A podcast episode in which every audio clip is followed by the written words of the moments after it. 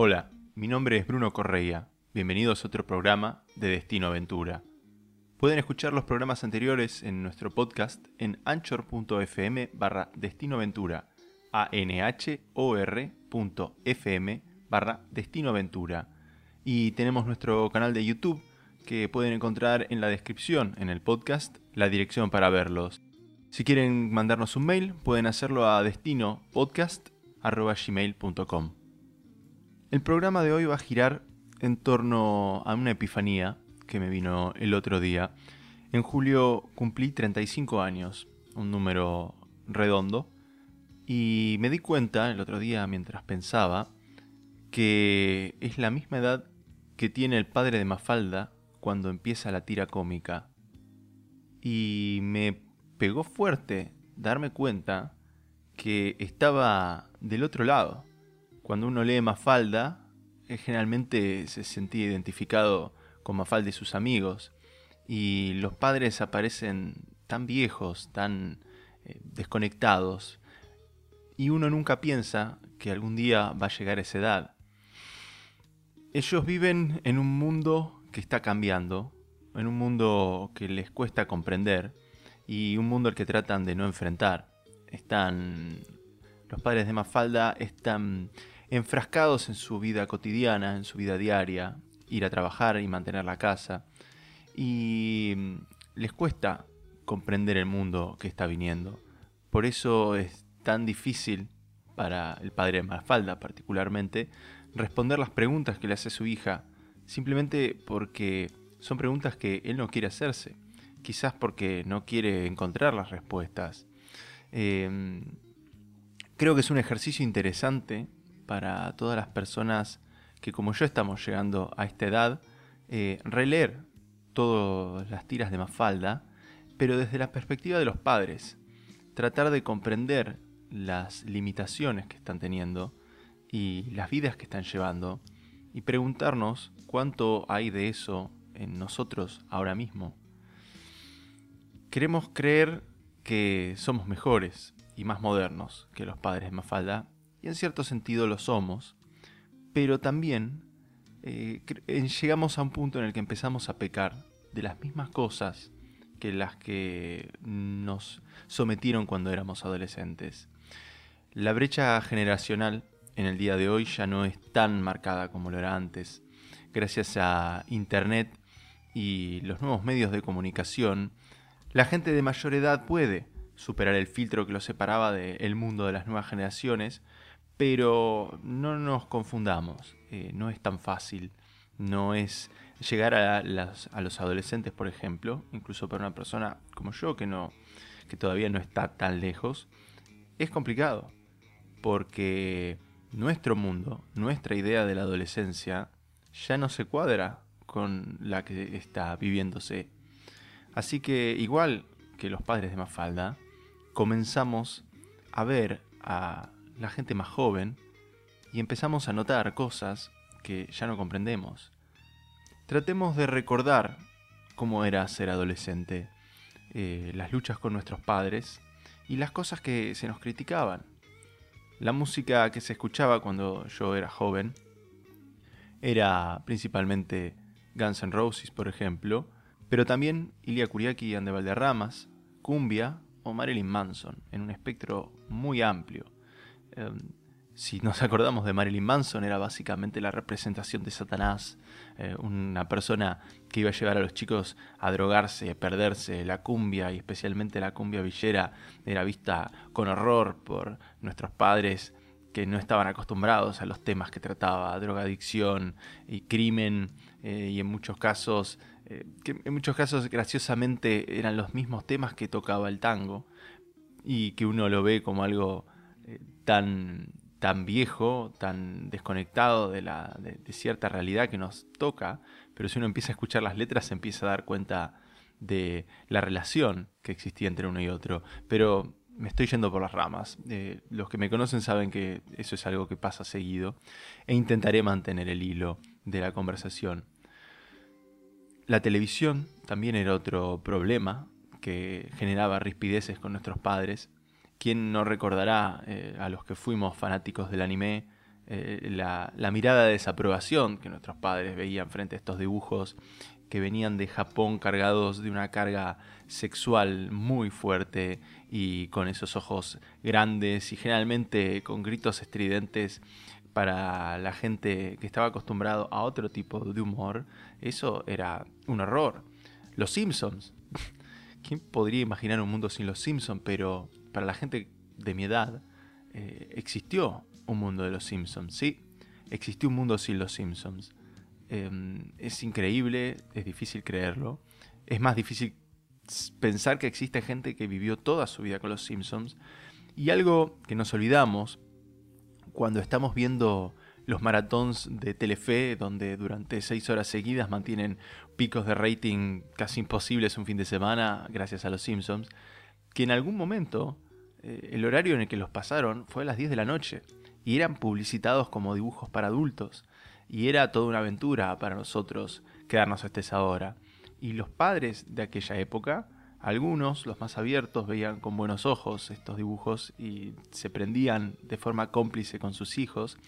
Pero no nos podemos olvidar que hubo grandes movimientos, principalmente Estados Unidos, que hablaban de Bart Simpson como una mala influencia para los chicos y se llegó a quemar merchandising de los Simpsons criticando a este producto que venía a, romper con la, idea de la familia tradicional.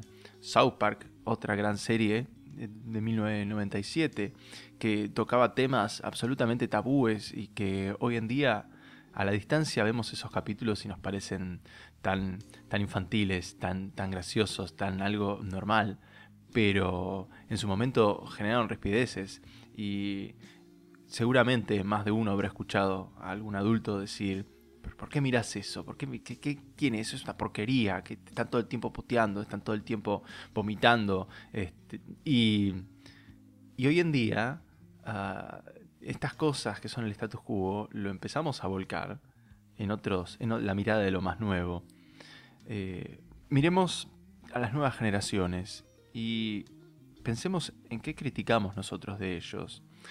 Si nos ponemos a pensar en la música, eh, tenemos cosas como Justin Bieber, que es para la mirada de la gente de nuestra edad algo absolutamente horroroso a los 35 años uno piensa este taradito que repite la misma palabra todo el tiempo. Baby, baby, baby, oh baby. Y reducimos eh, eh, la música de los jóvenes a estos ejemplos. Em, pensamos también en la música, en las estrellitas pop, con cosas que no componen, con cosas prefabricadas por compañías disqueras. Y le quitamos todo mérito.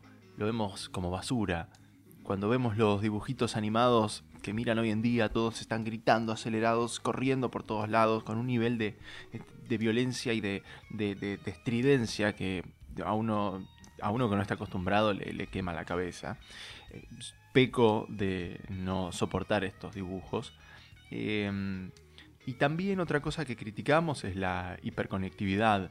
Eh, ya los chicos se dice y he escuchado testimonios de padres diciendo, ya mis hijos no se juntan con los amigos, no salen de la casa, eh, viven pegados a la PC y el celu, con suerte la PC.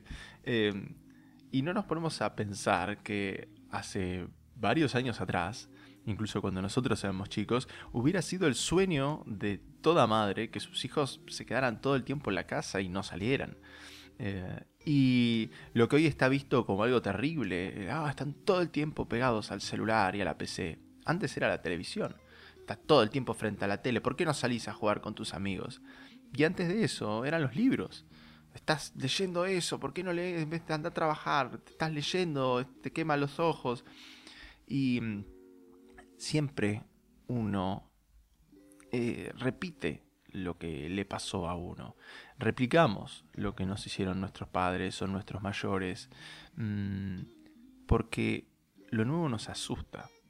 Estamos enfrentados a un mundo que está cambiando de una manera tan brusca, tan drástica, que hace que los cambios que vivieron los padres de Mafalda parecieran ridículos.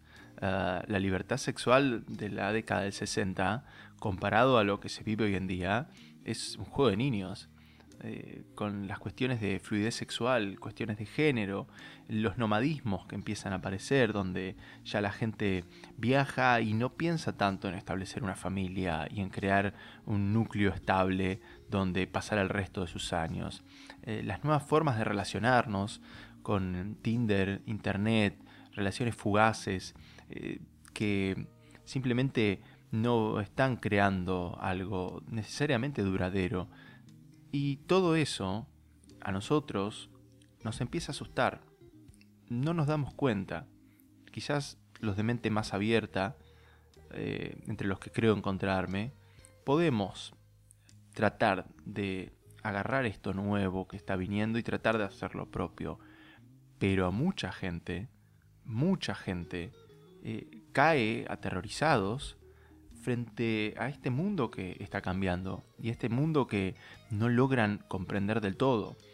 Porque quizás a mucha gente de mi edad le gustaría vivir de vuelta como adolescentes. Siempre está ese intento de retornar a esa época que es vista como el lugar eh, de mayor libertad, pero a su vez de menor responsabilidad era el punto en el que comenzábamos a salir de noche y a irnos de casa y a poder tener algo de nuestro dinero y nuestro primer trabajo, pero siempre podíamos volver a casa y siempre podíamos retirarnos hacia papá y mamá. Entonces, ¿cómo no querer volver a eso? Pero mucha gente, la mayoría de la gente, no sabe cómo ir a ese lugar porque ya no se puede, porque uno no puede relacionarse con la gente, con el adolescente, porque uno ya no lo es. No hay nada más triste que lo llamado pende viejo. Es la clásica persona que uno tiene en su memoria, al menos de mi época, el divorciado de 45 años que después de un casamiento de 25 en los que nunca salió y que fue el hombre de familia responsable de que iba a trabajar, después se descarriaba y terminaba en los boliches bailando arriba de los parlantes, encarando cualquier chica que se le cruzaba. Eh, y hoy en día nosotros corremos el riesgo de volvernos pendeviejos si quisiéramos tratar de infiltrarnos en este mundo que no nos pertenece. Nuestra, nuestra generación es única. Yo creo que nos tocó vivir un nivel de cambio que nos da una perspectiva muy interesante y nos da herramientas muy útiles a la hora de encarar este mundo nuevo. Nosotros nacimos en el mundo analógico, especialmente para la gente que nació en Argentina, donde tardó más tiempo en llegar la tecnología. La gente que nació la de principios de la década del 80, a finales de la década del 90, eh, se encuentra con que vivimos realmente durante un tiempo largo de nuestra adolescencia en un mundo analógico. Lo digital tardó en llegar y nosotros fuimos la última generación que vio cómo era un mundo que se desvaneció.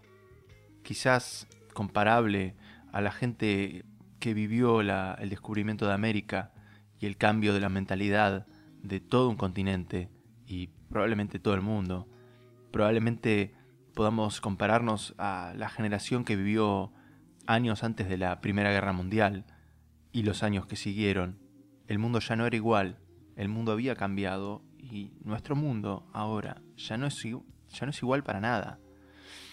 Eh, haciendo algunos un raconto de, mi historia, por ejemplo, yo tuve mi primer computadora en 1996 cuando tenía 13 años. No tuve conexión a internet hasta los 16 y esa conexión era dial-up. Para la mayoría de la juventud de hoy en día, pensar que bajar 35 megas de un video tomaba 4 horas parece ridículo. Hoy bajo un video, una película completa de 700 megas, un CD, en 25 minutos. Mi primer celular lo tuve en el 2005, a los 22, y mi primer smartphone en el 2012, con 29 años. 6 años atrás nada más. Gran parte de mi vida fue analógica. Yo viví los cassettes, los VHS, y jugar con la radio de onda corta en una época donde eh, escuchar a alguien hablando del otro lado en japonés o en inglés era un shock cultural tremendo. Hoy en día ponemos YouTube y podemos escuchar y ver lo que querramos. Una historia que me gusta contar mucho es el descubrimiento de nuevas cosas en esa época. ¿Cómo era descubrir cosas en ese momento? Yo a los 12 años eh, encontré un jueguito que comencé a jugar a la computadora que se llamaba Los Blues Brothers. Y me gustó la música. No tenía forma de saber qué era, no tenía forma de saber si era algo más que un juego, pero por esas vueltas de la vida se me ocurrió pedirle a mi mamá que viajaba a Buenos Aires, yo como ya dije en otro programa, vivía en un pueblo del sur, que me comprara, le pedí que me comprara un CD. Y para mi sorpresa, existía el CD. Y comencé a escuchar los Blues Brothers. Y era el único CD que tenía y lo escuchaba una, otra y otra y otra vez. Leí un millón de veces el pequeño librito que acompañaba el CD, viendo cada detalle, cada cosa. Con el tiempo fui comprando más CDs y eventualmente descubrí la película de los Blues Brothers, película que conseguí por un amigo que me la copió en un VHS eh, que había conseguido a su vez de otro amigo. Y mm, me tomó muchos años ir desgranando la historia de los Blues Brothers, descubrir su nacimiento en Saturday Night Live, saber que eran actores, saber que no eran su origen no era como banda, sino que venían de dos actores, John Belushi y Dan Aykroyd. Y ese de ir descubriendo lentamente es algo que para las nuevas generaciones es completamente alienígena. Hoy en día, si yo encontrara el jueguito de los Blues Brothers y me gustara la música, basta con que vaya a Google y ponga Blues Brothers. Wikipedia me va a dar toda la información que necesito.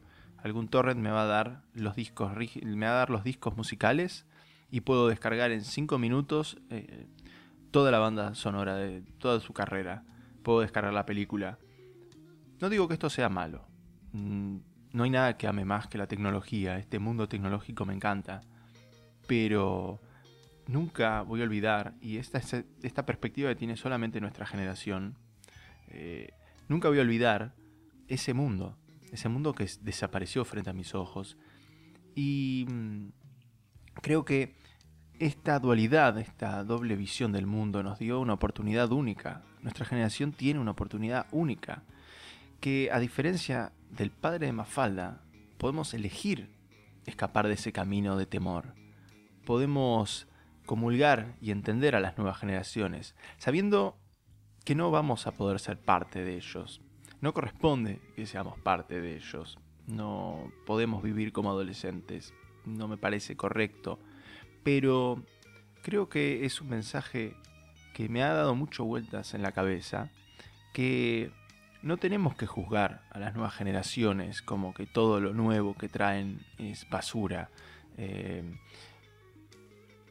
las nuevas generaciones y sus producciones no tuvieron tiempo todavía de pasar por el filtro de la historia.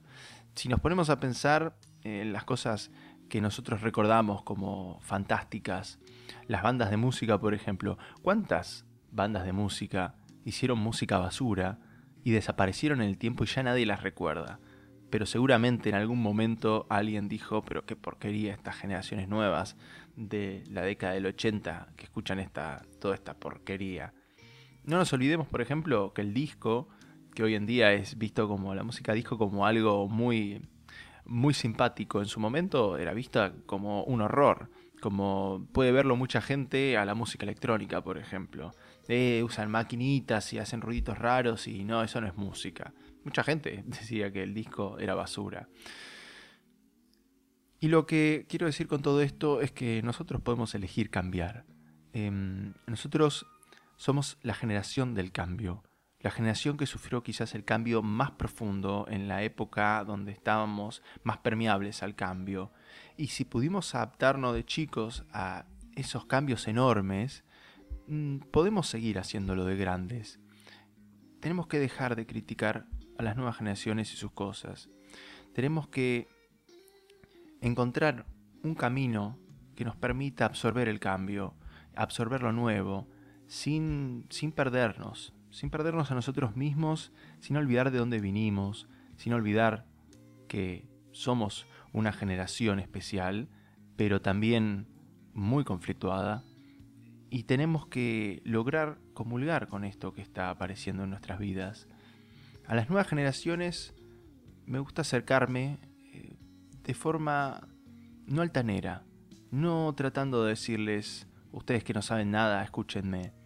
Los consejos que tenemos que darle a los jóvenes, porque ya no puedo considerarme enteramente joven, los consejos que tenemos que darle a los jóvenes eh, son desde un punto em, humilde. Tenemos que ser humildes y saber que nosotros también conocimos los errores y nosotros también conocimos el hostigamiento de las generaciones anteriores. ¿Por qué seguir repitiendo el ciclo? ¿Por qué seguir haciendo lo que nos hicieron a nosotros? Creo que es hora de empezar a ver a las nuevas generaciones y lo que están haciendo como algo que puede ser muy interesante. Y a las nuevas generaciones que están escuchando esto, si es que alguien de la nueva generación lo hace, les digo, no se olviden de dónde vinieron. Y cuando les toque a ustedes ser grandes, no se olviden que alguna vez a ustedes también lo juzgaron.